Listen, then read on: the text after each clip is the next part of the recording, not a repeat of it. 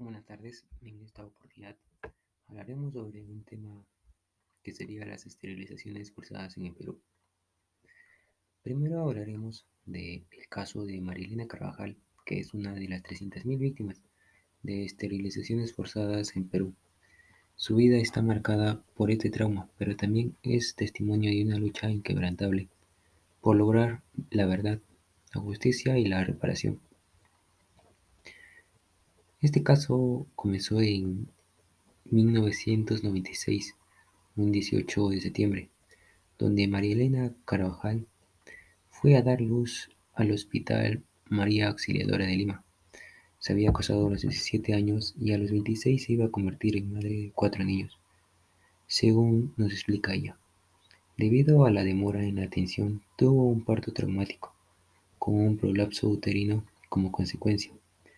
En medio de la conmoción y aún bajo el efecto de la anestesia, un médico le consultó qué método de planificación familiar tenía, a lo que ella respondió: "Le dije que ninguno, puesto que mi esposo decía que las mujeres en la calle se cuidaban, mas no su esposa".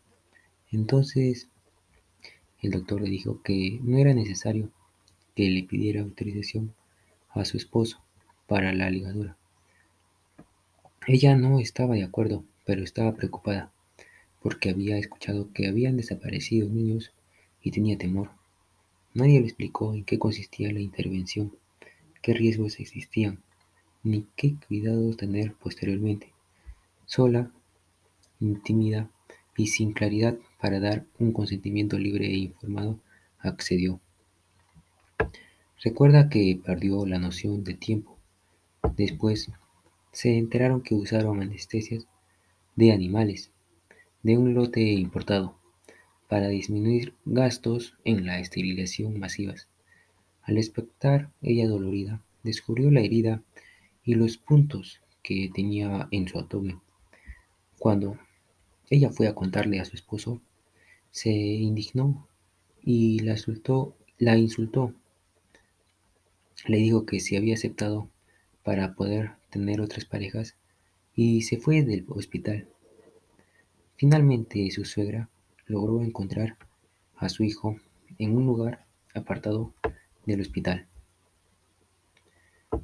En este caso, los derechos que se infligieron es, son las esterilizaciones forzadas en, los, tiempo, en el tiempo de Fujimori, que deberían ser las violaciones a los derechos reproductivos de las mujeres, que lo podemos encontrar en el artículo 4, que es un tema que atraviesa a la sociedad y sigue pendiente. También podremos decir que las esterilizaciones forzadas vulneraron los derechos a la integridad corporal, a la salud mental, a la vida familiar y el derecho a la no discriminación de miles de mujeres peruanas. Pasemos con qué opino. Bueno, creo que firmemente depende muchísimo del estado de la persona, pues pueden ser que casos muy complejos de salud, tanto mental como física, en los que se puede llevar una esterilización forzada.